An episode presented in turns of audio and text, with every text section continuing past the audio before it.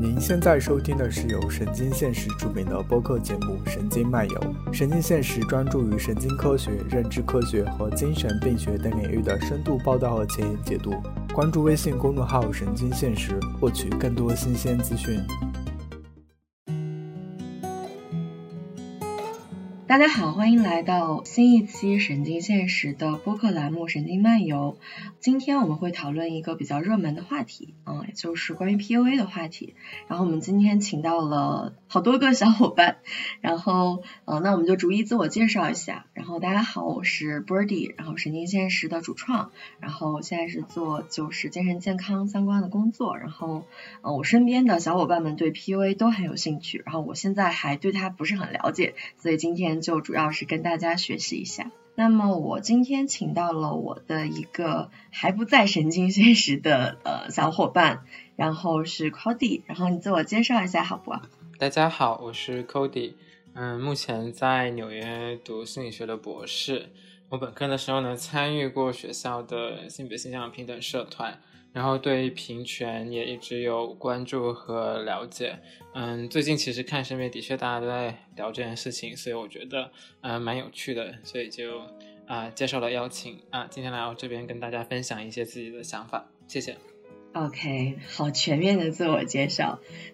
那么今天就是我们神经科学的这个部分，就是大家曾经比较了解过的一位主播，今天也串台来到了 PV 的栏目，来老猫介绍一下自己。嗨，我是老猫，我是啊，现在在读神经科学的博士，我也是跟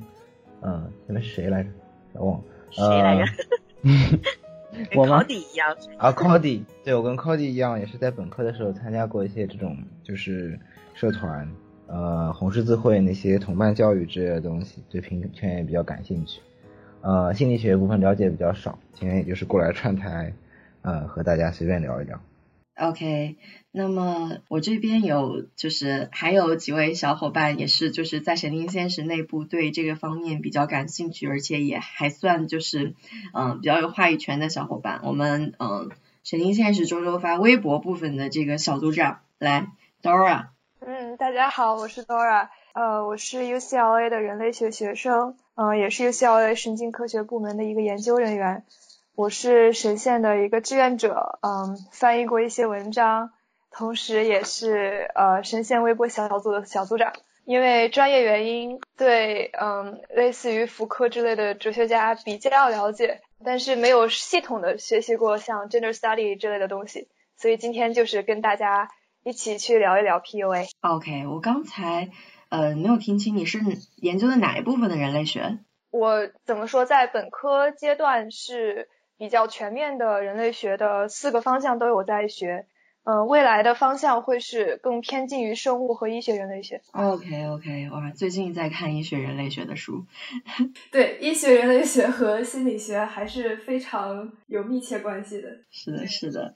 那么，呃，我们还有一位新晋加入神经现实的小伙伴，然后冰叔介绍一下自己。嗯，大家好，我是冰叔。啊，就是我之前本科的时候学的是社会学，但是现在到研究生学的是马克思主义哲学。在这学期呢，我们接受那个福柯的整一个课程的比较多，然后还有一些就是讲到启蒙辩证法，讲了一些萨德的部分，就是这两个都是跟这个理解这个 PUA，我觉得是有很大关系的，所以就很想跟大家分享一下。然后目前呢，我在神仙是做一个 B 站的小 AI，好。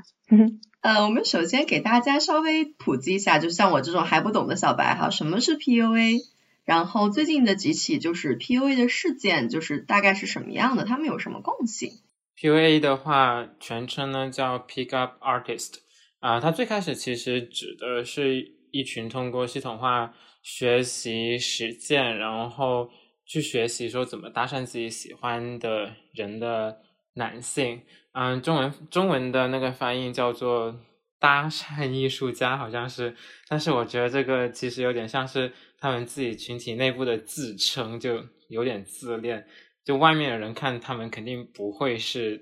就是可能不太用这个称呼吧。然后在中文网络里面呢，可能又会叫什么泡学啊、搭讪学等等，就有呃比较多的名字这样子。嗯，他一开始的时候呢，其实就只是一些关于，比如说是。呃陌生的异性之间去一些呃沟通啊交往的一些技巧这样子，但是他后来就是在传播和发展的过程中，就慢慢的变质走歪，对变味了，然后就变成了就是比如说如何多快好省的追到女性。就这种感觉，然后变味儿了。对，然后就可能一开始呢，就可能只是他的目标只是搭讪要个电话，后面就变成了说要以呃发生性关系就是作为目标这样子，呃，再到后面就是可能甚至就是游走在法律的边缘，然后有一些什么诈骗啊、什么骗财骗色的呃这个例子等等等等，对，所以我觉得。简单的总结了一下，就是说，呃，比较正面的一些 P P U A 的教程，也就是它最开始的那个阶段，就是可能就是教导一些内向的学生，或呃不内向的男生，或者说是不知道该怎么跟女生啊聊天的男生，就是他们如何去打开人际关系网络的一些方法。嗯，后面呢，就是发展到一些就是大家比较反感的地步的话呢，就是呃变成了说。呃，如何约炮，然后如何一夜情的一些教程，然后然后到了最极端的阶段呢，就是可能会导致呃对方的一些，比如说精神啊、心理心理状况出现异常啊，甚至说想要自杀等等等等。OK OK，所以最开始这个 PUA 也不是一个坏东西，是吗？还是个中性的东西，或者说是嗯，因为我看他竟然还是。哪个美国心理就是起源于某一个美国心理学家，他在发明自己的一个疗法的时候，然后应用在自自己的身上的一，然后出现了这个副产品，然后就变得很受欢迎这样子。对，等一下，我想问一个问题，就是你刚刚说他后来发展的不好，变成一种就是约炮和一夜情，嗯，但是我们在道德上应该批判这种约炮和一夜情吗？还是说，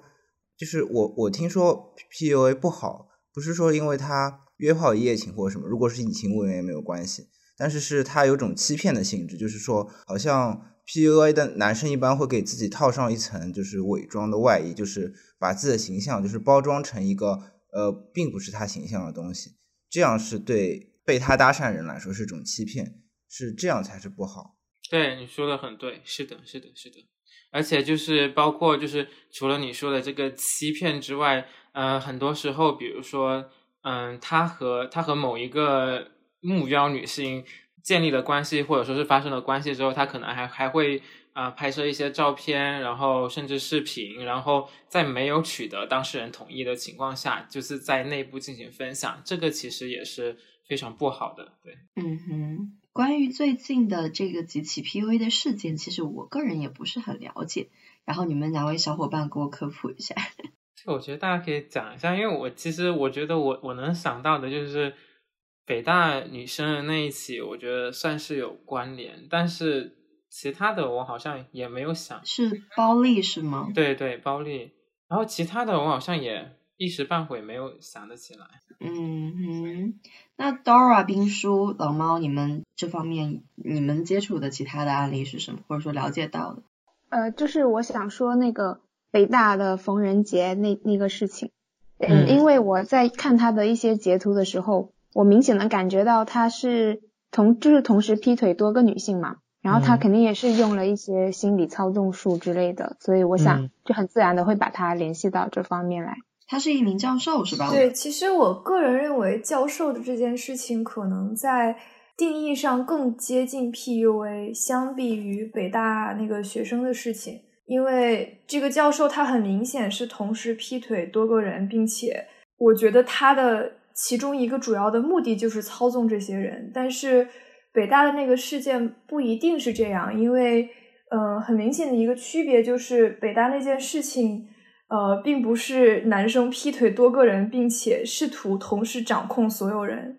就是一个是多线操作，一个是一对一的精神控制，对吧？对，因为我觉得 PUA 的其中一个比较重要的定义点就是他将对方视为一个完成自己目标的必须的一个物件，所以他的目的其实并不是跟这个什么特定的人去产生一些联系，我个人认为，它主要还是建在于就是和这个人建立性关系，或者是和尽可能多的人建立性关系上，所以还是有一定差别的。那其实 PUA 现在就是引起这么多的关注，然后走进公众的视野，其实一方面是因为就比如说北大教授这个事件，包括包丽这个事件，我记得好像还有其他的事情，就为什么突然之间这个事情大家都在看，都在关注？就是我觉得是从 Me Too 运动以来，就是国内对这方面的一些话题的敏感度都会很很大的那个程度上提高了，然后。在暑假的时候，就是爆发那个关于那个山大这个留学生事件的时候，也有很多同学会跑来问说，呃，为什么呃你们山大女生就是这么的没有脑子，或者是说呃你们山大女生怎么样怎么样？我觉得一部分是因为这样的事件在女生这里就引起一个很大的一个反感。然后只要有稍微这样子的一些事情出来的时时候，我们大家都会很想去，就是呃，会捍卫自己的一些权利，然后去指责一下这样子一种操纵术。我觉得心理学上是有解释，但是我又怕，我怕走得很，就是这个回答很偏，就是对某个群体的那个刻板印象其实是特别正常的一件事情。但关键是，我觉得是类似于 PUA 这这个事情里面，它就是。加强了，就是你对某个群体的刻板印象，或者说是利用这样子的一个东西来去为你去怎么说呢？通过不正当的手段去为你夺取利益，我觉得这个好像是大家比较反感的。对，可以可以展开讲一下吗？就是你说什么叫利用别人刻板印象？既然这些标准没有正当化，为什么就是接受这套理论的这种呃 PUA 学或者是娃学人会把它当成不言自明的呢？不管说是 PUA 也好，或者说是 PUA 有一个就是对应的女性版本，那就是我们亲爱的阿丫娃娃，她的娃选，就是 这两套理论里面嘛，他们其实都是去把男性和女性去呃划分，去做一个划分，比如说是一二三等，三六九等，多少分多少分多少分，然后你有这个属性就能够拿到多少分，你有就是对方有那个属性就有拿到多少分，然后呢？在打完分之后呢，他就会又跟你讲说，可能你这个分数去匹配，比如说三呃三分的女生，呃，去嫁到五分的男生，或者说是你怎么从从一个呃三分的男性去追到一个五分的女性，类似于这样子。但但他但他在看他的这一套评分的标准，其实就是相当相当的一刻板吧，就是他会有很多就是不言自明的假设啊，或者是。呃，一些猜想在里面，就包括一些传统的对性别气质的一些就是挪用等等，就是它不一定是正确的，但是在他们这套理论，在他们的理论里面，这一套的标准呢，就完全被正当化了，它就是完全没有去啊反思这些标准是不是好的。对，既然这些标准没有正当化，为什么就是？接受这套理论的这种呃 PUA 学或者是娃学人会把它当成不言自明的呢？呃，因为它的确是主流话语里面的一部分。对，我觉得就是在有它这种打分系统或者是一个像 Pickup Artist 这种特别系统化的一个方法论，说如何去追求或者是泡到把到另一部分人群的这些东西的背后，是肯定都会有一些。已经设定好的，或者是呃假设好的一些理论，可能它这些方法论本身并不能直接反映一些价值观或者价值取向，但是它背后的这些已经假设好的，嗯，这些东西是肯定能反映一些价值取向的。然后我觉得刚刚咱们说到的这个，应该主要还是在说，呃，这后面的这个价值取向可能会有一些问题。但是，就是它为什么会这么普遍？我觉得也是因为这些价值取向其实主要还是跟主流大家所认为的一些东西是有关的。如果说假设，如果说所有的被套路的这些人，比如说在嗯 PUA 里面是大部分女性，如果说所有女性都并不认为这一套是正确的，那么也不会有人上当。但是这是一个特别理想化的一个假设，因为现实当中的确是会有人 会受到这部分的影响，他就是他会受这个这个这个骗术的当，所以我觉得就是主流里面的价值观和主流里面的一些想法，还是跟他们嗯背后的这套价值观是有相挂钩的。OK，因为我一直是学外语的学生，就是一路上来的时候，所以说我在外院的时候，就是嗯，会有很多人给外院的女生贴很多标签，对，就是比如说嗯，就是什么行为放荡啊，或者说是就是。不检点呐之类的，就是会给这个群体很多标签，可能是好划分呐或者怎么样，然后就是就是一直比如说某个外院会在某个城市就会很有名，然后就会那个方面很有名，就很无语，对 对对，那就是刚才有听 Dora 讲，然后那个冰叔也有讲，包括那个 Cody 也有就是涉及到这一部分，就我想知道，就从 PUA 的事件能看到平权的。这件事情，我们最需要尊重的一些基本的点是什么呢？所以这道题其实是我没有太看懂的一道题。什么叫做平权事件里面最需要尊重的点是什么？可以再解释一下吗？嗯，就是比如说我们在就是不管是之前我们 Me Too 的这个叫什么叫事件不不不叫行动，然后那个还是现在的这个 PUA 的事件，它能浮到就是大家的公众的视野里，或者说引起这么大的关注，其实实际上是大家对平权的关注。那么大家对平权的关注这个过程中，就是嗯，比如说平权的，就可能就是说平权，我们最需要尊重的一些要点是什么？就是作为公众来说的话。我觉得还是先要反问说，嗯，为什么我们需要平权？就是在这样的一个呃 PUA 的事件里面，从当中折射出来的一种不对等的这种性别权利关系也好啊，这种这种婚恋观也好，它其实还是就是社会的一个表征吧，就是不能说表征，其实就是说女性她在这个社会里面她的地位还是比较低的，或者是说她的这种自我认同这方面还没有就是提升到跟男性一样的这种。层次上来，不然为什么他一定要说呃我要嫁给这样的，就嫁给这个呃比如说冯仁杰这样的老师，是吧？因为他他是教授，他有社会地位，这么好的一个事情为什么会落到你头上呢？所有的女生都冲着这一点就对，所以他为什么是一件好事情呢？对，嗯 嗯，对女女生她自己她会自己会有一种承认她是一个弱势方的这样的一种想法，然后可能会说啊通过我贡献我的身体啊，然后。先发生性关系会不会就是留住这个跟这个男人结婚的一个机会，然后后提升自己？觉得这个事件的这些，嗯，所谓受害的女生也好，或者说就是怎样的女生也好，是你觉得是就是女生的，呃，女生也有一定的问题在里面是吗？对，就是他们可能自己的那种独立意识还不够，或者是自己的认为自己的那个能力方面是不是？要找一个跟自己相当的，然后强强联手。对我，我我觉得关于这一点的话，其实，呃，人作为在一个社会体系里面的一个个个体，其实他是很难真正超脱于他所在这个社会体系里的一些想法的。所以，很有可能并不是他们没有能力去拥有独立意识，而是他们在这个社会结构的影响下，可能。嗯，他所拥有的独立意识是已经被诠释过的，就是他所想到的独立意识，是他所在这个社会结构底下所诠释出来的独立意识，所以可能这个东西本身就会是有一定局限的。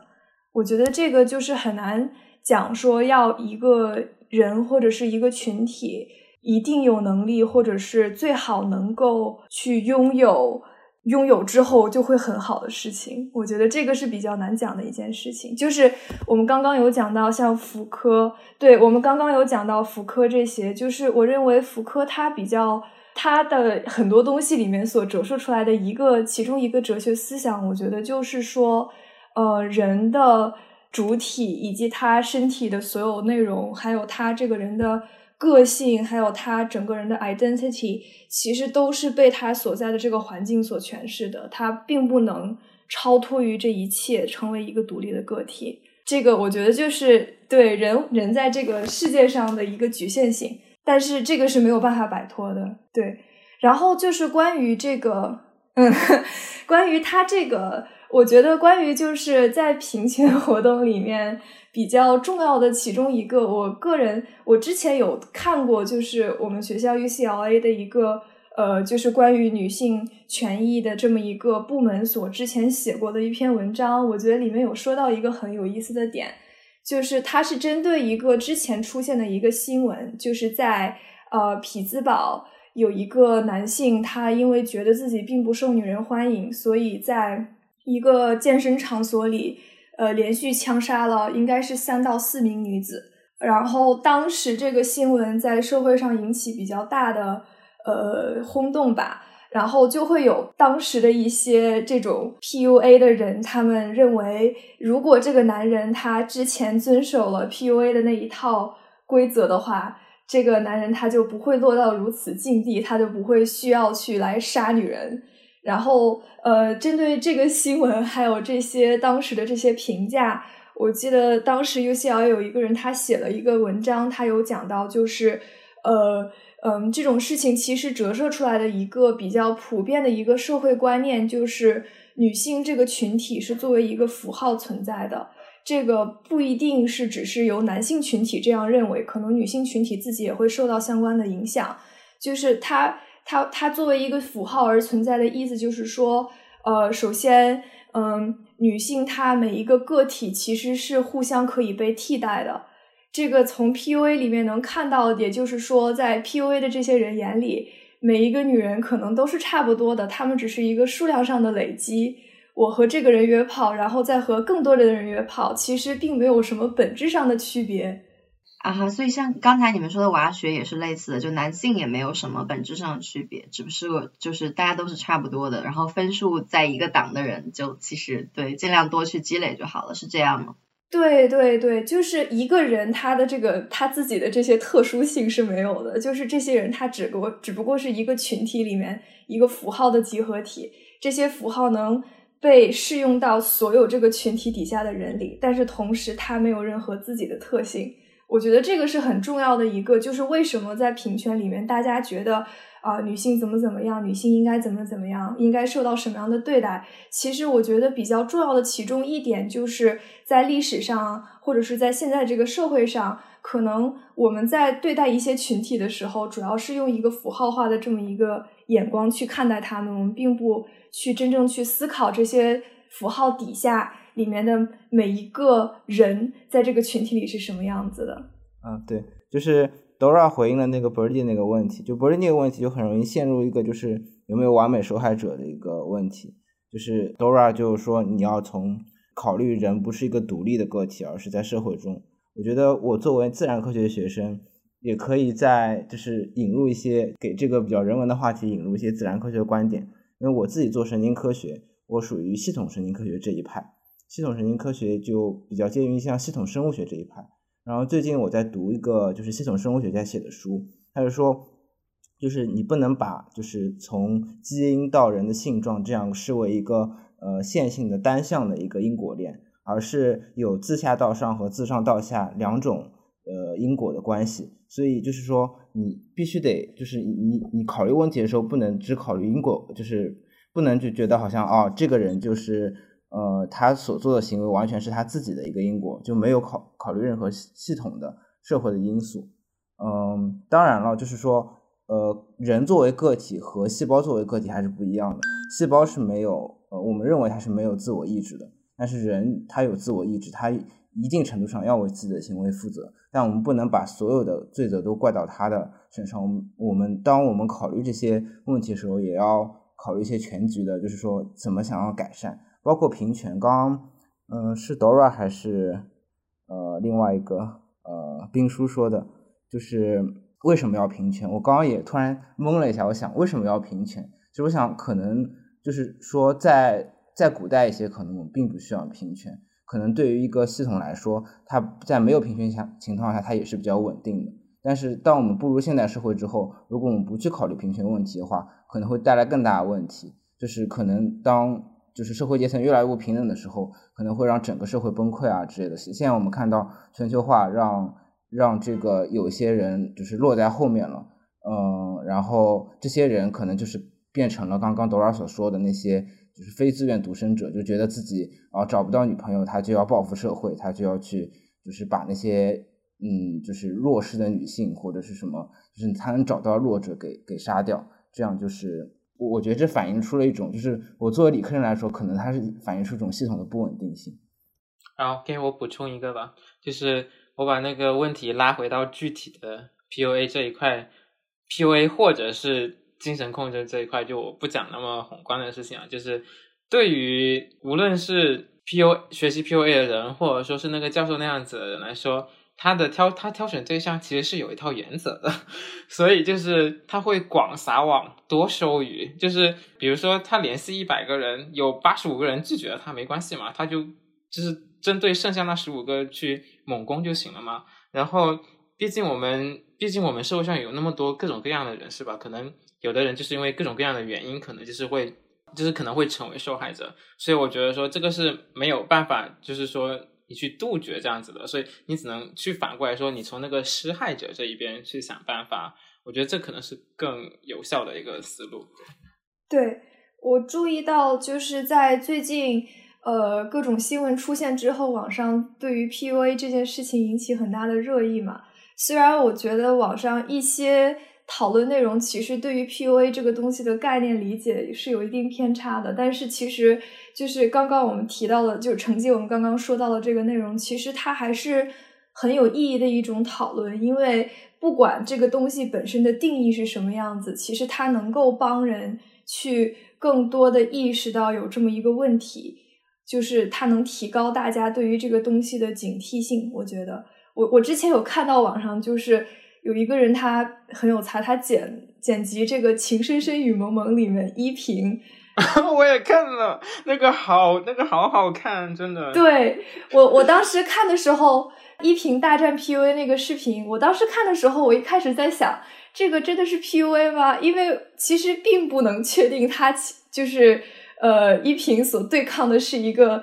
一个只想跟他发生性关系的男人。说的是那个 gaslighting，是那个精神控制。对，我觉得这个其实更偏向于精神控制，但是就是本身这个视频它很广的传播，我觉得也是一件很好的事情，因为精神控制是 PUA 也所涉及到的一个内容。那么人们在多看、多接触这些东西的同时，他们对于这个东西的接受度以及警惕性就会变得很高。电信诈骗，防电信诈骗，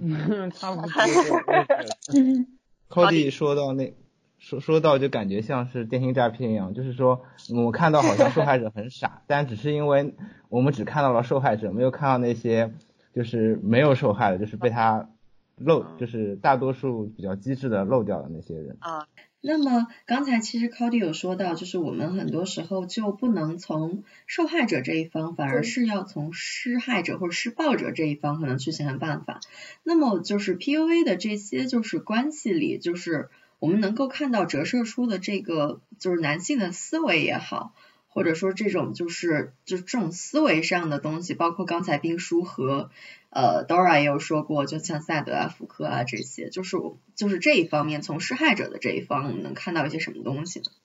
嗯，就我我从这个这学期学到的一些内容里面来说吧，就是它还是很理性化的一种，就是这种操纵关系的方式。那在这个萨德的思想里面，他理性化的要求就是他要以自己为中心，以自己的利益是最大的，然后他不管不不去考虑这个受害者这个女性是呃怎样的一种感受，然后他们想要实现的这一种快感也好，就是这种呃性欲的释放嘛，他是完全的就是把人当成工具，就是康德的那个违违背的那个康德的那个人不是。呃，手段而是目的这个说法，他在里面的那一种理性观念折射出来的还是很极端化的那种，但其实还是不符合就是康德的那一种呃包含了道德的那一种理性。嗯，对，嗯，所以 Dora 怎么看呢？呃，对我觉得康德的这一点还是蛮好的，因为康德他提出来一套比较完善的道德体系，其中最重要的一点就是要把。每一个人当做做所有事情的终点，而不是完成某个什么别的目标的一个中途的一个工具。我觉得这个的确在嗯，我们今天这个话题里面是蛮重要的一点吧。就是我们看到，就是可能从施暴者这一边，就是我们去再去分析这些男性，就是现在在 PUA 事件里是男性嘛，嗯，那这些男性的这个状态和他们的思维。然后他们的这个就是他们的就是他们的出发点，哦，包括他们的这个就是为什么他们能够去用 PUA 的这些方法去去挟就是挟制女性或者怎么样的，对。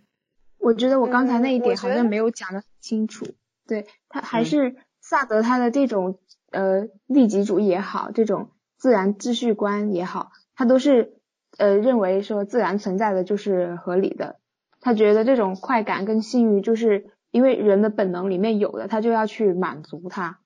嗯，所以他就是利用一切的手段，性恋者打击亚？为例的那种，对那种手段去呃达到他的这样一个呃目标，他认为老这是嗯自然很合理的这种。OK OK，老猫刚才说什么？嗯，我说萨德认为就是有性欲这些都很正常，但是对于无性恋者怎么办？就萨德他其实他是代表他那一个群体的说法嘛，嗯，我觉得无性恋者其实还是一个很小众的群体，而且无性恋者是不是真的没有欲望，这个其实不好说，是吧，Cody？这个我不太了解，但是我在想，萨德那个年代，无性恋应该还没有成为一个话题吧？对 对对，而且我觉得其实无性恋现在的话，就他们不，就是他们确实可能就是就是在这方面的欲望就是比较薄弱啊，或者真的是没有，但他可能会以另外一个方式去，就是对，嗯，是但但我也不了解了，嗯，我其实比较偏向于老猫，就是人的那个性向、性态或性欲，或者反正就关于性的各种方面，其实是非常多样和广谱化的。只是说，在漫长的几千年的我不知道是发生了什么的过程中，就是我们对性的想象其实是变得非常的狭窄。然后，其实很多人他是也不一定符合那一套就是主流的那个性的话语，但是他不会说出来，就是因为他性相对于在社会生活当中，其实不管在社会生活还是私人生活当中，它其实还是一个相对禁忌的一个话题。是的，是的，这个其实就是我我个人觉得，它相当于是一种刻板印象在，呃跟人交往和跟自己相处当中，其实都扮演着一个比较重要的角色的一个反应吧。因为因为刻板印象本身其实并不一定是一个坏的东西，它其实是一种人在思考或者是跟人别人其其他人相处的时候的一个，相当于是一个捷径。因为我我觉得人会下意识的将自己和其他人分类，并且用这个分类所代表的一些其他价值去进行一些比较简洁的判断。这个是我觉得是很难避免的一件事情。如果我们要求一个人完全不利用刻板印象跟其他人交流，我觉得是非常 反人类的一件事。因为我们在日常交往里面的确是会进行这些这种判断，它是一个很中性的一件事情。就包括我们刚刚有说到，就是其实跟性相关的很多定义其实并不是局限的，但是在呃不知道发生了什么的情况下，慢慢的它就变成了很很多类，然后这一个类那一个类，然后什么什么样子。我觉得这个其实就是人们在进行一些思维上的简便的一个处理的时候所造成的一个比较必然的结果吧。它呃，就是人们在说刻板印象所不好，包括平权运动里面。呃，抵制刻板印象，我个人认为其实还是在抵制刻板印象所带来的一些负面的结果，就是人们把刻板印象从一个难以避免的思维的一个捷径，变成了一个至高无上的一个真正的标准，这个其实是可能有一定问题的。嗯，没有说要抵制刻板印象吧，一般还是比较辩证的，就是我们承认每个人都有刻板印象，但是就是尽量的要多元的多想，然后要保持这种学习的心态，尽量不要冒犯到别人，这样。对，那刚才那个问题，如果没有人要补充的话，我想补充一下。你说，嗯嗯，就是我可能不会把它归结到男性思维或那个刻板印象，我可能想的更多是男性气质。男性气质就是就是性别气质的那一块，就是嗯，我觉得首先第一点就是说，在主流的男性气质里面，它是会对男性有一个要求，就是说呃，性就是怎么说，性征服是一个非常重要的一点，就是说你。要从性上面去征服女性，然后你才能算是一个非常男人男人的一件事情。没错，可能那有那还有一群男性，他可能不一定那么在意性这件事情，但这个时候他就会遭受到其他就是群体内部其他男性的打击，说就是你不做这件事情，你不够男人。那我觉得这其实是一个非常大的一个同伴的压力，在这里。对对，这是第一个部分。对，这个气质也不是就是一直以来都是这样，只是现代的。是的，是的，这个补充非常好。嗯，然后第二个部分呢，其实就是男性气质里面还有一块，就是呃回避对感觉或者对情绪的讨论。这个这个，我觉得这个的影响就是，其实会导致很多男性他他的人际交往或沟通的技能，他的确是相对于女性来说是比较差的。那么就在本身沟通技能就已经不是那么强的情况下，那他跟异性的交异性的交往就更加的困难。那么他就会的确会出现一个困境，说他不知道怎么去呃和异性交谈，然后去接近自己喜欢的人，然后由此导致出一个就是巨大的需求，就是说我怎么去做这件事情呢？然后 PUA 其实是算是填补了这一块的空白吧，就是它是不好的东西，但是因为。可能市场上只有它的，就只有它存在，那没有办法，就大众接触到就是这一块，然后它又看起来又特别的短平快啊，给你很多什么乱七八糟的承诺啊，所以就显得很有吸引力。所以说，男性，嗯，这个群体他可能真正比较比较需要，就是或者说这个，嗯，对于他的这个特性来看的话，他真正可能比较需要的是一个承认自己情绪情感的。就是出口，或者说怎么样？嗯，就是这个 PUA 里面，在那个如果还是用萨德那个来解读的话，其实萨德他只是代表了一种，就是在当时他是属于贵族嘛，就他那个阶层里面就是有权有势的男性，他们的一些就是对女性的征服的这样一种想法，他只是当时的那种话语。但是到到了现在，当然很多就是使用和学习这种 PUA 技巧的男性，他还是。嗯，刚才那个 Cody 说的那那一类，就是不懂得怎么搭讪也好，就我之前接触过这个男生，他就呃他自己就觉得说啊，自古套路得人心，因为他追女孩子失败，然后他就知道哦，以后我要学会就用套路，比如说我我先跟你聊聊第一次很好，然后我再隔三天再来找你，你那个时候就说就会引起对方的焦虑啊，然后就是好像我爱上你了这种，他们其实还是就就还是需要他们有一个。情感的出口，然后会去利用这样的技巧去达到这样的目的。对，就是这个让我想到，就是其实有一套方法，具体一套方法说如何去接近什么人，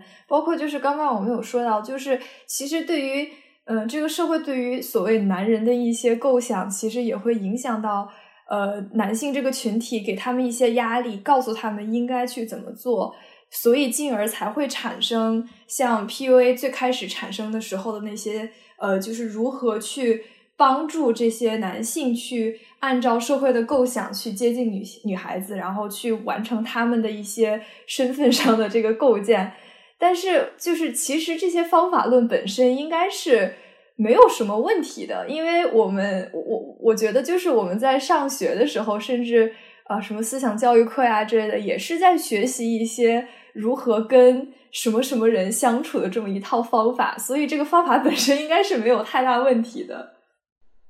OK，嗯嗯，在它的使用在何种程度上会变成一种刻意的，然后让人觉得很明显。像我的话，我很快就能鉴别出来，就会很自然把它排除掉，对，就不会上他的当。使用到怎样的程度，它才会让人觉得嗯是不好的？对，这个就是又回到我们刚刚有提到康德的这个吧。我觉得就是对待人的时候，肯定是有一定方法在的。嗯，就是小到甚至我在看到一个人的时候，我应该先跟他打招呼，然后再跟他说一些比较重要的事情。这些东西其实都是一些某种意义上社会所要求我们跟人相处的时候应该做的一些概论的事情，就是不是概论，就是比较宏观的一些必须都要做的事情。嗯，就是对你在做这些事情的时候，呃，我觉得还是就是你应该去关注你的目的吧。我觉得在我们批判这些一些方法的时候，主要还是因为运用这些方法的人，他们拿这些方法把人当做，呃，也不是不怀好意。这个不怀好意其实有价值判断，就是这个好，我我觉得不一定在所有人眼中是一样的。但是，就是如果是想要把它作为一个比较，呃，能够包容大部分事情的那么一个判断的话，还是就是你在做这些事情或者运用这些方法的时候，究竟有没有将对方当做一个，嗯，最终的一个结果，而不是一个中途的一个什么东西完成一个什么别的目标的一个物件。就是我们刚刚有说到康德的这个，我觉得它是所谓道德的一个其中一个可以用的嗯定义吧。我想问一下，康德有聊过爱情吗？就是你刚刚说的都是关于道德的、关于规范性的东西。但是，就是我们之所以觉得 PUA 不好，我直观上感觉就是他好像是动机不纯，纯不纯，就是说他不是只奔着爱情去的。对，在康德这里其实很好笑的是，他一辈子单身，他没有结婚，所以他对爱情的嗯观感，我觉得我我不太清楚康德有没有真正聊到过爱情。但是如果就是我我觉得就是只说康德本人的话，其实他就是。嗯，为人诟病的事情还是蛮多的。他自己并不怎么完全遵循他提出的这一套道德理念吧。但是我觉得他所聊，就是他所写到关于道德的这些规范，以及人应该怎么去行为这些东西，其实并不一定是从爱情或者是涉及到爱情的，因为它更多的是涉及到人们在不论干任何事情。用就是依照自己的任何欲望去行为的时候，它背后所应该遵循的另一套原则，就是它是爱情以下的一个内容。嗯，那萨德呢？萨德和波伏娃他们，他们不是就是他萨德有聊过吗？萨德他他对爱情肯定是肯定那种肉欲之爱啊，那种浪漫之爱是为萨德所摒弃的。但是这样的一种性欲之爱，他肯定他他他又是同时排除了女性的，他是。为男权，以男性为中心的那样一种性欲，就女性只是满足性欲的工具而已。哎，这么神奇吗？那但波伏娃不是作为女性主义的这个，就是好像大神一样的存在，但他们在一起，就是实际上萨德是很远离女性主义的吗？就是我在萨德的那个书里面看到很有趣的一点，他就说，呃，就是那一些呃坏人。就他把女孩子抓过来，然后关在那个魔窟里面折磨他们的那些坏人，他们不欢迎那种很开放、很享受自己身体的女性。这个我觉得是很奇怪的一点。他的那那种性爱观念里面还是很强烈的一种男女不平等的这样的一种秩序在里面的。对，你们你们你们说的萨德是萨特吗？是萨德，是萨对啊，是两个人吧？是两个人吧？和伯父哦，那我理解错了。对，和伯父是萨特。对，你说怎么听起来有点怪怪的。嗯，刚才萨德是谁啊？我好懵。哎呀妈呀！东北话都出来了。那萨萨德和萨特有区别，来，萨德是谁？介绍一下兵书。呃，萨德就是你们大家都知道的那个 S M 里面那个 S，他就是以以萨德的那个名字命名的。他其实是呃萨德侯爵，他就是十八世纪的一个贵族，但是他有一些很特殊的癖好，喜欢呃性虐啊，喜欢鸡奸啊。他是是研究哪一哪一块的？就他是个什么？他是一个贵族，然后因为做了这方面的事情，就有犯了很多罪嘛，然后呃触动到当时的一些呃宗教，还有一些呃王权这边的一些，然后他们就是社会风评很不好，就把他关起来。然后他他他被关在监狱的时候，他就要反抗这个呃宗教秩序的这个世界，他就写了很多黄书，啊，这个时候被被称为黄书，但是其实是还还是呃有一定的那种哲学思想在里面的，就是比较不为人知。但是 S M 就是萨德命名的这一点就定奠定了他在这个上面的一个地位。嗯哼，其实刚才冰叔有说一句话，我一直想插没插上，就是你有说，就是比如说，呃，像我或者说我们，就是像你哈，你们自己就是会对这方面的技巧，就是说女生、男生的一些 PUA 的技巧识别度很高。然后或者说是能够识别这个东西，然后就能去拒绝它。但是其实就是刚才老猫和那个 Cody 也有说过，就是我们没有看到就是幸运的那些聪，或者说我们所谓就是对这个东西有识别度、所谓聪明的这些女孩子，她避免了在这个事情上成为受害者。但我觉得我们其实就是还是要注意的一点是，呃，我们其实真的是就是比如说社会的产物，或者说我们的教育的产物，或者说我们就是整个接受的这个整个的就是这个这个体系的产物。那么其实我们就也不能讲。侥幸说我们就不会成为下一个或者怎么样？我觉得其实另外就是我们刚才提这个问题，其实是就是 PUA 的这个不良关系中折射出的这个男性思维。或者说怎么样。但我觉得大家的就是这个发言或者说这个这个表述听下来的话，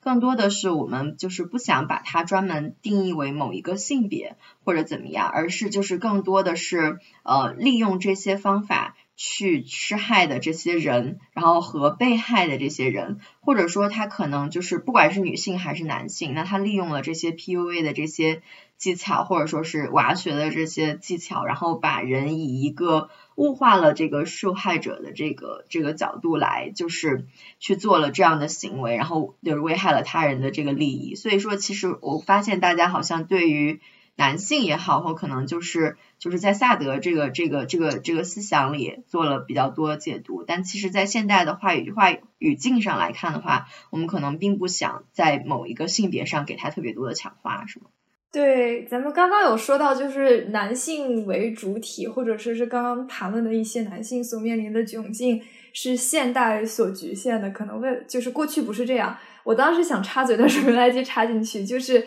呃，作为一个人类学学生，我可以负责任的告诉大家，其实，在现在也不一定是所有的社会都是这个样子的。嗯哼，就是我们所谓的母系社会，其实，在呃当下的这个环境里面，当代的社会体系里，也是在是就是一些地区是存在的，所以不一定我们所说的这些男性所面临的窘境，在全世界都通用。那也就是说，其实还是很多样的，对。嗯，明白。那么其实那个，嗯，我们聊到现在哈，就是，嗯，我想稍微就是甄别一下，或者说区别一下，就 PUA 和亲密关系里面的暴力有什么不一样呢？或者说它有什么异同吗？就我们在在 PUA 他用这套方法的时候，他会使用暴力吗？嗯，就是要区分阶段吧。就是像刚才说的，如果你只是停留在搭讪，甚至只是那个。发生性关系的那一段，那其实这个你甚至都还没有进入亲密关系，所以你肯定谈不到什么异同。但是如果你已经，如果是到了非常后期，比如说你要到精神控制，然后骗财骗色这一块的话，那肯定是牵涉了大量的呃情绪上的暴力也好，言语上的暴力也好，这肯定是会有的。对，对我就是我个人认为，嗯，大家比较。常见现在网上比较常见的一个误区，在定义上的话，就是，嗯，就是把 PUA 直接和呃渣男或者是试图去精神控制女方的人都联系在一起。其实，我我个人认为，PUA 发展到现在这个地步，还是它其中一个目的就是有一个数量上的堆积，它将所有女性都视为一个可以呃加到自己这个这个这个。就是过去的经历里面的其中一个内容，我觉得这个和亲密关系里面的暴力是有一定差别的，因为亲密里面亲密关系里面的暴力有可能，呃，是由于别的原因造成的一方对另一方的精神上或者是肉体上的暴力，它并不一定是因为呃施暴的这一方觉得他想要去进行一个数量上的堆积，他不光要对呃自己特定的这一方。进行暴力行为，他还要对其他人也要进行暴力行为，来证明自己的某种权利。对，而且我我会觉得一个很重要的区别就是，的确在如果你在严格定义下的语境里面去讨论 PUA 的话，大部分还是讨论的一个陌生陌生人之间的一个互动和交往，就它不太那么牵涉到说长期的亲密关系里面的这一块。对我，我记得我之前就是，嗯，北大那件事情刚出的时候，我和我一个呃国外的一个朋友，我跟他聊天的时候，我说起来这件事情，然后他的感觉就是，嗯，就是这个事情很不幸，因为这个男生可能在利用完这个女生之后，就会转战转战下一个目标了，可是这个女生没有能，嗯，就是挺过这个阶段。我觉得就是他的这个认知就是。就是 PUA 的其中一个定义吧，就是 PUA 的施发者，他其实是把每一个女生都当做自己的一个累积对象了，他并不是真正说是锁定这个女生，然后要要她臣服于自己，所以他会有这么一个想法，就是这个男生他在到一定地步之后，他会转战到下一个女生目标上。而且我觉得我可能很想补充说的一点就是。就算是没有没有学过 PUA，有的人就是天生就是会这些啊，就是他不一定跟 PU PUA 有关啊，他就是会，就像是就像是发明 PUA 的，你说创造 P U P U P U A 这一套理论或话术的人，肯定也没有人教他呀，这就是他是存在于生活当中的，对。就这一类人，他的社交能力比较强，然后情商比较高，是吗？嗯，看你怎么定义社交能力和情商了，因为就他是在某一个领域里面的很有建树。比如说，就是不就插叙一个小故事，就是 PUA 的那个创始人叫做迷男，呃，他就是比如说在搭讪啊，然后在比如说建立短暂和快速的关系里面，他是非常非常强悍的一个人，但是他在长期的亲密关系里面是非常糟糕的，他没办法维持一个长期的亲密关系，然后他有他有遇到过他真的爱的人，但是。但是他最后又把那个他爱的人就推开了，然后同时呢，就是嗯，在他和他爱的人那段关系里面，他就是备受折磨和痛苦，就因为他自己各种各样的因素，然后他还好几次精神崩溃啊，然后进出精神病院啊等等。所以我觉得取决于你的定义吧，什么叫做情商跟社交能力？有的人就是在某一方面特别强，对。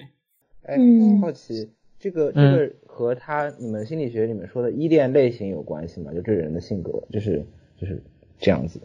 我觉得依恋类型是一个非常混沌的理论，就是它一开始只是用来去应用在婴儿身上，就是大概十二十个十二个月到两岁的婴儿身上。后来有人把它发展到了成人，就是把它发展到成人阶段，成人有什么依恋依恋风格，但是。你发展到成人成人身上，你就会发现说，那个研究结果做出来就是大家又不是那么的统一，所以我现在倾向于说，依恋风格可以用来了解自己，但是我很难把它用来，就是把它很确切的用来解释某个事件，我不太敢做这样子的解释。对，OK，谢谢，这极大了解释我的疑惑。嗯嗯。那也就是说，除了这个，嗯，就是 PUA 跟亲密关系里的暴力，大家有的时候可能会相混淆以外，就是我们在就是现在 PUA 的这个事件浮到了就是公众的面前，然后大家都在讨论这个问题。那么我们就是就是像公众还有什么比较典型的误区吗？大家能给我稍微再补充一下吗？嗯，我之前跟我家长有聊过这件事情，而且并不是我自己先提出来的。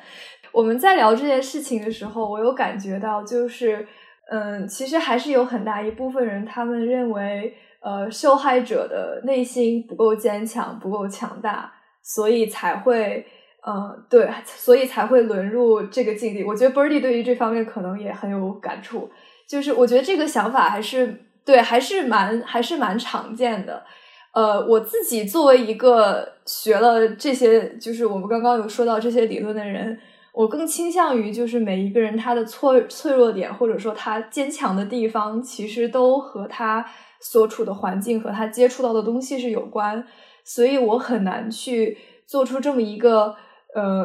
一个假设，就是这个人他落到如此境地，是因为他自己不够坚强。我总是觉得他可能是跟，呃，环境啊，他所接触的东西啊这些东西有关，并不是他一个人的错。但是的确，嗯，我们这种。嗯，觉得一个人可以更坚强的这种想法还是蛮蛮常见的，我觉得。嗯，我会觉得说这就是会忽略到我们整个大环境和一个文化的问题。哦，我我我我觉得我补充这个可能不太像，不像是误区，更像是盲点嘛。就是很多人不会想到说，嗯，之所以会有嗯这样子的一群男生去信仰这个 PUA，或者说是由。一群女生去投向娃学，其实关键的是，因为我们整个社会里面，它是缺少一个性性教育以及关于亲密关系的教育。就是不管从公共领域也好，到私领域也好，它都没有这样子的教育。公共领域就是学校应该去配备的，从嗯小学、中学，应该中学为止吧。然后就是他要去教导教导大家说，呃。有个基础的认识，说性是什么，然后身体代表着什么，然后包括性取向等等等等，然后性骚扰这些。那么私领域呢，就是可能家庭在家庭内部，就是父母不会去谈论这个呃亲密关系，就是呃什么是爱，然后什么是恋爱，什么是感情，什么是婚姻，他们自己的婚姻，他们自己的感情，他们自己的感觉等等等等，是它是有一个很大的一个空白的。那么存在这个空白之后呢，但是但是。又你又有一个需求嘛？因为我们肯定都是会处于一段或多段的亲密关系里面，那你是需要了解说你在亲密关系里面如何行为的。所以这就导致说，你只能去投向一些看上去正确，但其实并并实则并不然的一些理论。对，嗯，就是对浪漫之爱的认识，我们这一个时代来说，还是就很多我身边很多小伙伴都是没有谈过恋爱的，他们也不知道什么是爱情。如果你在遇到这样 PUA 的那个攻势之下，很很快就沦陷了，那可能也是跟他们就不知道什么是真正的爱和那些。就是可能有利益趋向的一些，或者是性欲趋向的一些东西，他们就分不开，就没有办法认清这个东西。嗯嗯。那对于一个年轻人来说，他怎么在没有谈恋爱之前，呃，了解到什么是浪漫之爱呢？没有，这个让我想起来，就是之前奇葩说，其实之前奇葩说有说到，就是要不要在大学开设恋爱课？我觉得这个其实能能反映出来一部分人对于目前这个现象的思考和反思吧。嗯，我觉得其实完全可以开。我们学校其实开过，真的是很很，这真的是抢不到。然后后来没了，大家觉得蛮可惜的。对，我们复旦也有，我们复旦有陈果老师。哦，就是还还在开，是不是？没有，他不不是专门开这门课，嗯，他开的是那个思思修课。然后后来我们复旦，呃，就是不是说爱这个课，就是有性卫生这些课，也也有那个卫生学院的老师开。但我我自己自问自答一下，我觉得可能啊，我觉得可能那个靠学校不一定是最直观的，就是可能最直观当然是自己谈，但是次次等的可能父母可以可以起点作用，就是讲讲他们年轻时候恋爱故事啊，或者是不经意的流露一些啊什么。我我自己会觉得说这个这个事情可能可能会触及到一些更更根本的一些，就是可能不是说。谈恋爱是说你知道什么是真正的爱，或者你知道什么是恋爱，而更更多是关于说你怎么尊重自己和尊重别人，就是你要尊重别人的一个感觉和感情，你还要尊重自己的一个情绪和你的一个自尊。我觉得这是一个很根本的东西。嗯哼，那么嗯，其实就是刚刚大家有说，我觉得其实大家对于 PUA 的事件，公众有一个误区是。呃，或者说是类似，就是这种创伤性，或者说是这种就是比较大影响的这种就是事件发生以后，我们倾向于去认为受害者有一些刻对受害者也有一些刻板印象，比如说他们可能是。脆弱的、软弱的，他们可能是没有识别能力的，他们可能不够聪明，然后他们可能有一些什么弱点，比如说他们可能想要什么什么，就是就是想在这个就是施暴者身上有所图或者怎么样，我们倾向于把他们也做一个归类和划分，然后就是给他们一些刻板印象，然后从而就是可能会对他们造成一些二次伤害。其实他们发身上发生的情况，也也可能发生在我们自己身上，我们我们也有弱点，我们也可能被利用。就是要怎么去理解他们，应该要从怎怎么理解我们自己这里开始出发。可能不只是有同理心，可能是就是要上升到就是群体对于就是这种就是恶性事件的他的看法，或者说是他的整个的这个，就是它其实是一个是普遍性的，并不是个人的。对，而且听了我们之前说的，应该也能感觉到，就是很多时候，呃，遭受这种暴力的个体，嗯，他。的一些所谓的软弱，并不是自己造成的，而是整个这个社会体系和它的环境所造成的。就是它环境起码是一部分原因，所以我觉得在人们意识到这一点之后，就会更难的直接去指责呃这个个人本身，因为他的一些事情并不是他自己所能左右的。对啊，或者就想想电信诈骗，你也有可能成为受害者，不是吗？老猫总想 总想回到电信诈骗，电信诈骗，电信诈骗的感受。你是你是经历过吗？没有，但是警警方一直在宣传嘛，都已经被洗脑了。对，OK，是是是。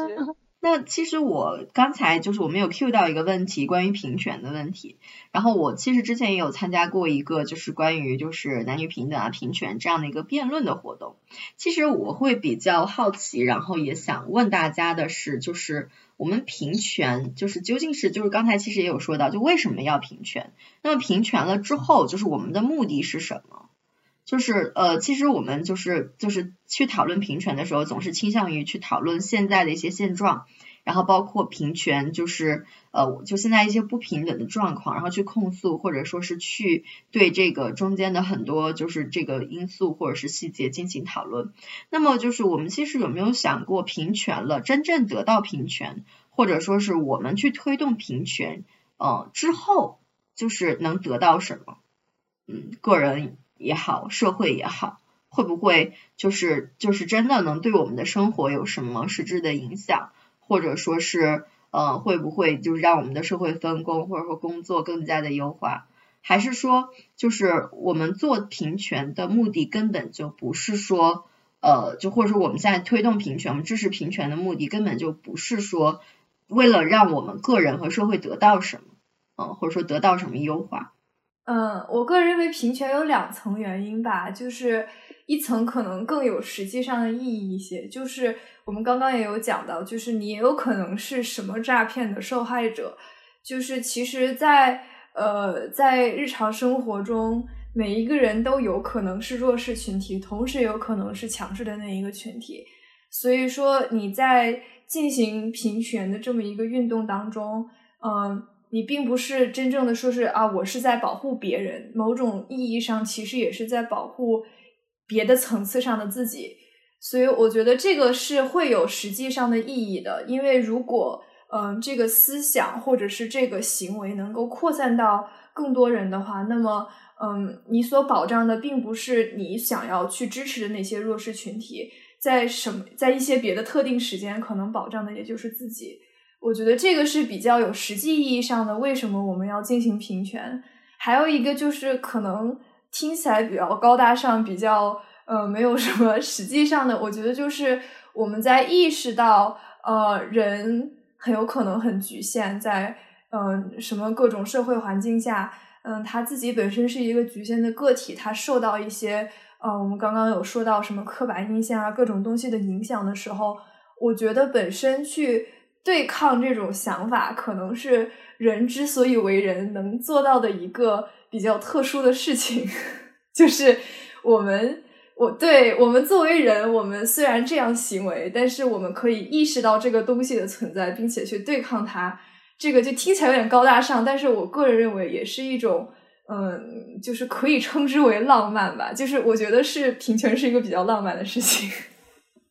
啊，是比较超越性的一个感觉。对对，就是我我知道我的局限性，但是。我去试图去超越自己的局限性，这个事情本身可能是哲学意义上，我觉得还是蛮蛮浪漫的一件事情。但这个可能没有办法说有什么实际上的内容。你刚才说这两个答案让我就是很很就是很感觉很受到对受到启发和鼓舞。哇，我讲一些实际上的好处呗。对我来说，我觉得很简单，能想到一个就是一个是自由，就是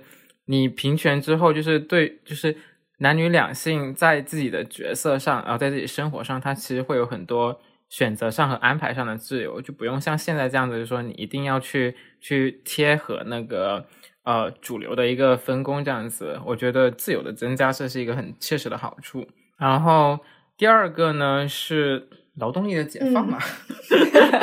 就是劳动力，对啊，就是如果你有一群人，他去。有了更，他享受了更好的保障，他能做的事情更多了，那就是劳动力的解放。就像是过去几千年来，就是如果妇女不能出门、不能工作的话，她的那个才华浪费了呀，多浪费啊，对吧？劳动力的解放就是那那劳动力生产力上升了，那不就是社会进步了吗？这边缺一个熟悉马克思主义的人。然后我有一个，我有一个，是吗？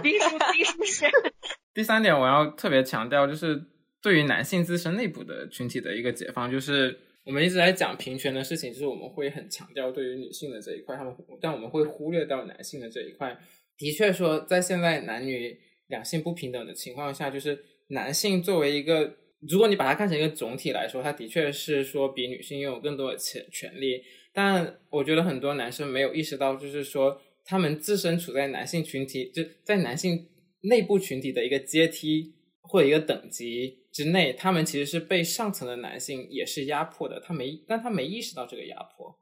我觉得有个例子就是，比如说在八二年的金智英这部电影里面，就那个丈夫看到妻子很痛苦的时候，他是想要去比如说请一年的育儿假来帮助呃妻子就是带孩子，然后这样子妻子会有更多的时间去打工。但他又听到，但他又知道了一个事实，就是说，如果他请育儿假的话，那么当他过了一年回来之后，他可能就会被流放到一个不重要的职位上。那我觉得这其实是一个很，就是一个例子啊，就是他作为一个男性，他想要去帮助自己的妻子，他也想要去跟孩子有更多的相处的时间，就对他来说也是快乐的嘛。呃，但是呢，就是又又因为这个就是权力不平等一个现实，就大家觉得说男性就一定要呃拼就专注在工作身上，然后如果你回家带孩子，那么你可能就是对工作没那么上心，等等等等，他就是没有办法做这件事情。那么我会觉得说，如果平权之后，那他就是会有办法说找到这样子一个平衡。对我觉得其实对于广大的男性同胞来说，也是就是是有切实利益的。OK，三点，嗯 OK，哇，可以的，可以的。嗯，我觉得我们那整场辩论也没讨论出这五点中的任何一点。所以是需要学习的。对，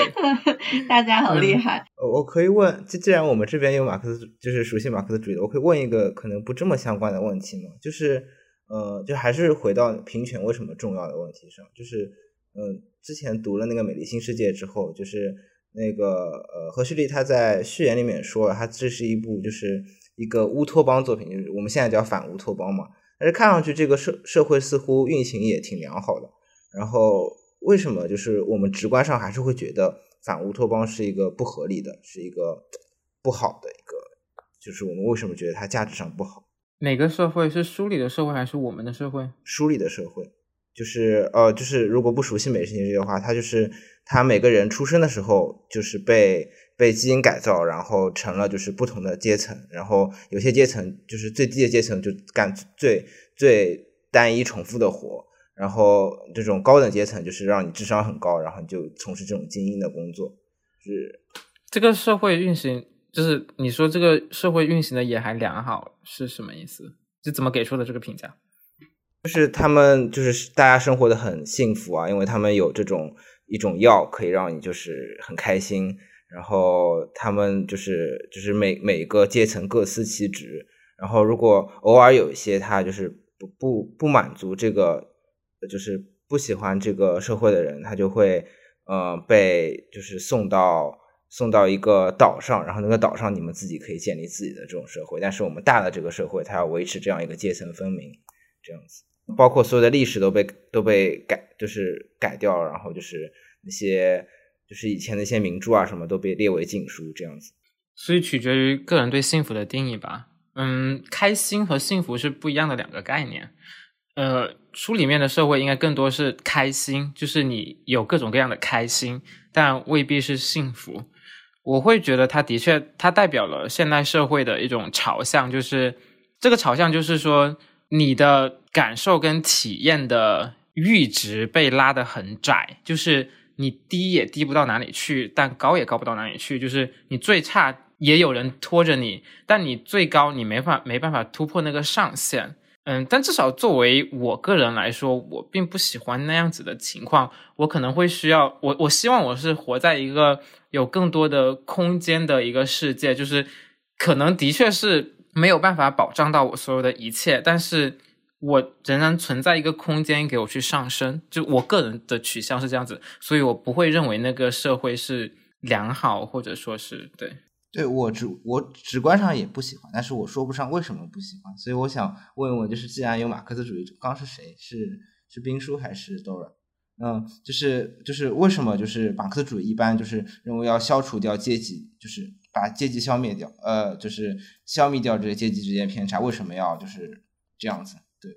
嗯嗯嗯，因为乌托邦的话就是一个自由人的联合体，就是在我们的这种呃，我们人都是有反思能力的嘛，在我们就是认识到自己的这样的一些原有的秩序的一些不合理的时候，我们就会想要去革命，想要去打破它，去改造它，然后也也像康德那样子，就是实现在那个目的王国里面实现就是自由和这种理性。就我们我们有这样的能力，我们我们却却不运用它的话，这在康德的那个理论里面是呃不合理的。就是人人有这个反思能力，你有这个理性能力，那你就要从积极的方面去促进自己的幸福。所以，我我们我们所有人都有这样的能力的话，我们就会去想要追求这样一个自由平等，然后幸福的乌托邦。嗯，不是讲马克思主义吗？怎么变成康德了？对，是是讲马克思主义，但是康德的这样的一种思想，我觉得，嗯，也也是呃有很大的这个作用的，就是在，嗯，也是这自由自由的目的王国中。嗯，好的好的，嗯，康德跟马克思也有很相近的一些关系。嗯，好。就它主体讲的是马克思主义，插了一句康德，对。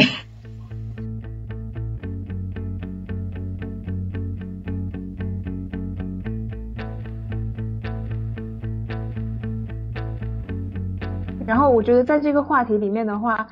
就从那一些使用了 PUA 也好，就是或者是说呃呃受到 PUA 的那个伤害的那些女性也好，她们其实都呃在那个。基本的层面上，他们还是有一定的那种理性的能力的，可能他们的理性能力没有没有在他们身上呃很好的发挥出来。这个时候，如果嗯像福柯说的那种说呃什么是启蒙，或者是康德说什么是启蒙，就是要要让自己让个体意识到他有这样的一种理性的能力，然后能够为自己的生存权益去做一些抗争跟努力，然后去呃认识自己，然后也去认识别人。这样子一种理性能力的话，它是可以帮助我们更好的就是消消解这个问题的。就是人还是要不断的学习，不断的去接受一些教育，然后自我做一些自自我教育这方面的一些呃活动。对，嗯，就这样就很后现代了，因为他就是把把那些以前都是说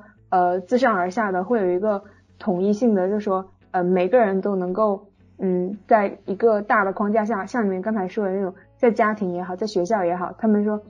你要有一个呃大的安排，让每个人都能受到这样子的课程。但是我觉得现在的社会就已经是变得很碎片化了。我们就是必须从这个互联网上面啊，比如说我们神线上面，然后学习一些这样子的呃知识，然后多自己看一些书，充实自己内心的世界，这样子达到一个自我教育的一个目的，然后你你才能够就是生活的更好、更幸福，然后实现每个人的自由。就我觉得在当下的乌托邦应该就是这样子一种，这这样的一种呃进入吧，嗯。所以我们拉回这个 PUA 的这个话题哈，就是我之前那个 Cody 说的一个问题，我还蛮好奇的，就是嗯什么样的人会去学 PUA 在国内，或者说什么样的人会去学 PUA？你们觉得？我我我我就是不知道确定的那一种 PUA 的那个。有一个群像是怎样子的，但是就我个人来理解的话，他们就是可能在性欲方面可能会比较强烈的欲望，他他比普通人要对更更想要满足自己的性欲，不然他为什么要追求那么多次呢？对吧？哦，我觉得这个问题不是用我们觉得来理解呃来回答的，还是要靠田野调查和实证研究吧。嗯，所以老猫，你就是如果，因为我们现在可能没有田野调查和实证研究，就是我们按自己的知识背景和我们就是自己站的角度，就是我们对我们以为的我们自己的理性来判断一下，或者说来揣测一下这个东西应该是什么样的人会去学 PUA 呢？那不就是以我们的刻板印象来回答了吗？我拒绝回答这个问题。你你这个死理性派，来来来。你你有没有看过《神经现实》的一篇文章？你以为自己理性吗？你只是迷之自信。啊！疯狂打击。嗯，来来，其他人有什么回答吗？没有，就抛给观众好了。刚才是不是有个谁说了？我觉得，嗯，他什么有个朋友什么追求女生受到打击了什么的？我觉得应该这也是一个群体，对对，应该蛮典型的，对对。就是可能是在就是爱情中受到挫败的这些人哈，或者说还没有过程中成功经验的，或者说是对受过什么伤的这种，有可能哈，只是有可能性。嗯，Dora 你怎么觉得？嗯，这个还是我觉得蛮去概括的吧。但是就是我之前有说到那个呃，就是之前匹兹堡的那个那个枪杀案，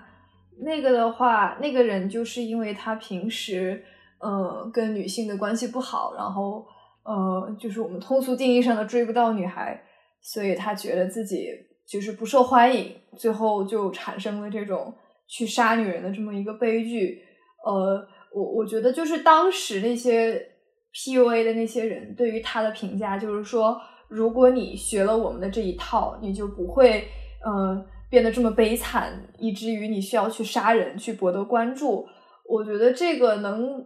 能侧面体现，就是 PUA 的人是如何定义自己的，就起码是那一个事件当中，就是他们认为这是一种能够呃，就是教人怎么和女性相处的这么一个方式吧。所以可能呃，就是那些觉得自己并不会和女性相处的男性，会倾向于呃使用这种方式。那那个 Cody，因为就是呃，我我自己是做精神健康的嘛，然后就是像就是 Cody 是学心理学的，我其实就是发现我们这个行业或者说是现在大众，他们也会就是给这些就是所谓的这种呃暴力事件，那像前两天这个杀医的事件也好，或者说 PUA 的这些教授也好，或者说是一些就是像匹兹堡的那个就是杀人案，像就是我们之前看的那个电视剧里面那个无差别杀人案一样，就这些人可能我们会给他们贴一个。边缘就是人格障碍的标签，就你对于这个怎么看？就是或者说像我们半就是从业者、半从业者，或者说是大众对这个一知半解的了解之后，会觉得这些人是不是有人格障碍？这些人是不是精神上有问题？我觉得不排除的确有一部分人是有人格障碍和精神问题的，但是不太，我们不应该去通过一个事件去猜测他们。就是有什么，而且是的，是的。我有我有的时候觉得，就是大众会喜欢做这样的猜测，更多其实是因为焦虑和恐惧。他就是要把这群人就贴一个标签，然后对分门别类，然后找一些特征，然后就觉得说，OK，我只要避开这类人，然后我就安全了，会有这样子的一个幻觉。我其实也这样子觉得，就是因为。我们这些就是嗯所谓的杀人杀人的这些就是暴徒也好，或者说一些恶性事件的这个施暴者也好，我们就是呃总是倾向于去用就是人格障碍或者说是一些精神健康的这上面的一些词汇或者说一些标签去打在他们身上，但其实是非常不客观的。包括现在还有很多我们自己的从业者用人格障碍在骂人。然后我也我也觉得就对说这人可能是边缘性人格障碍，我就是就是内心很无语，就跟我们说就是或者更大的话语像我们说这个人有神经病一样，就是其实他他并不是一个对他对这个群体来说非常的不友好，说边缘性人格障碍招谁惹谁了是吧？对啊，对对，我会有这种感觉。那么大家对于对就我们今天讨论的这个 PUA 还有什么其他的问题？等等等一下。边缘性人格障碍是真的一个人格障碍吗？哦，是，它是它是真的存在的一个诊断，对，是的，是的，是的，是存在的一个诊断。老猫，你好逗，刚刚走神了。OK。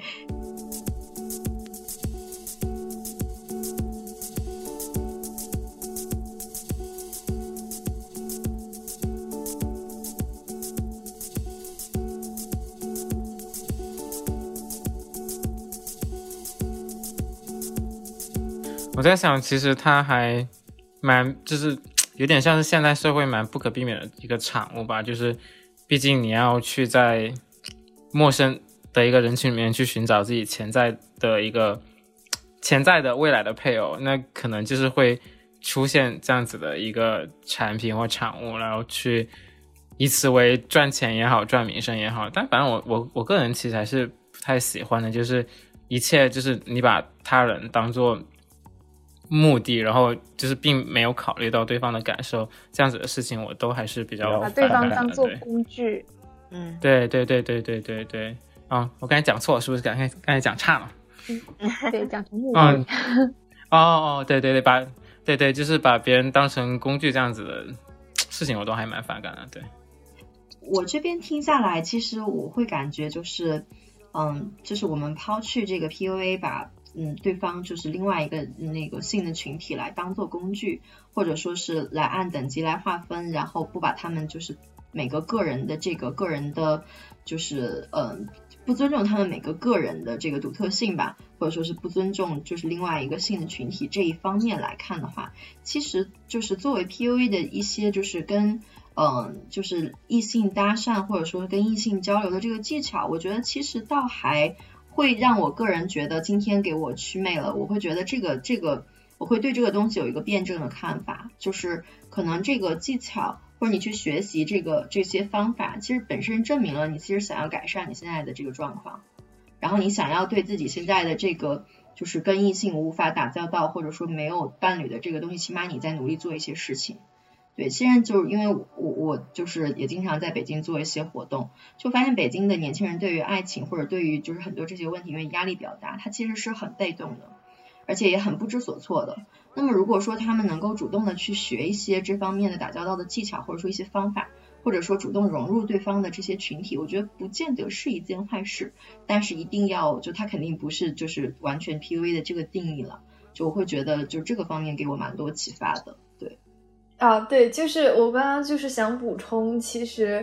嗯，比如像 PUA 这种，它，嗯，可能是在教人一些与人相处的方法，嗯，但是，呃，比如说，就是人类社会还有人类相处的模式，其实并不单一，它可能有各种不同的方式，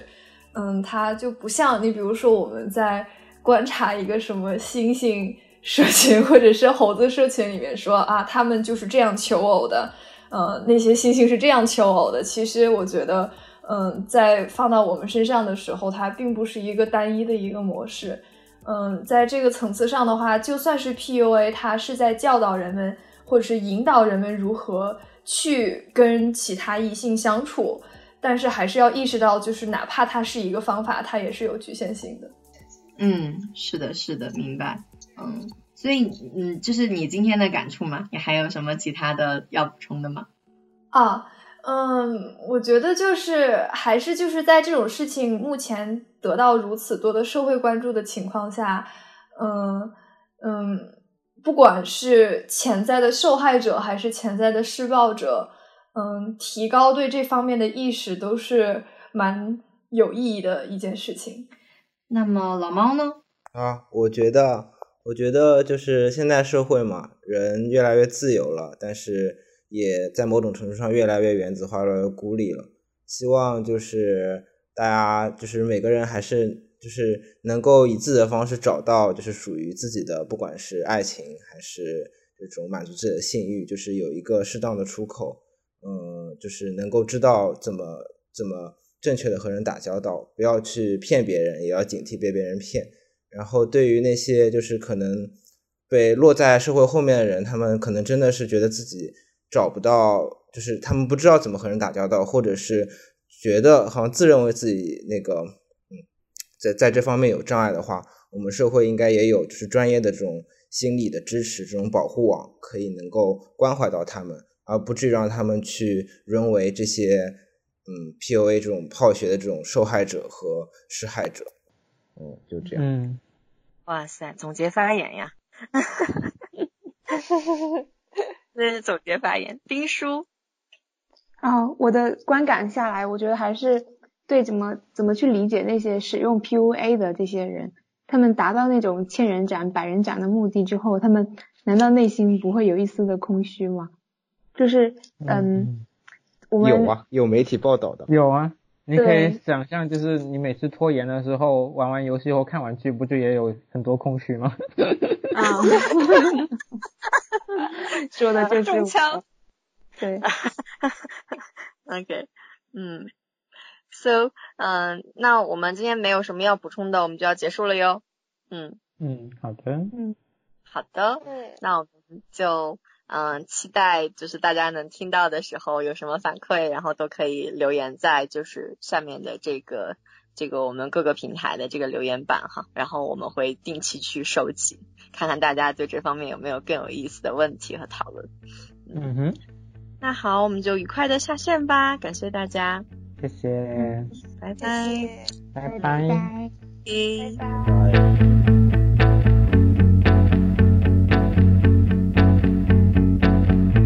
刚刚收听的是神经现实旗下的播客节目《神经漫游》。神经漫游意在漫游神经与认知科学之领域，揭示认知表象与内里之趣味，由此连接业余与大众之智慧。我们强烈推荐您使用泛用型播客客户端收听我们的节目，这是第一时间听到节目并得到完整资料的最佳方法。搜索“神经漫游”，你也可以在网易云音乐、喜马拉雅、哔哩哔哩、HFM 和 Spotify 等平台找到我们。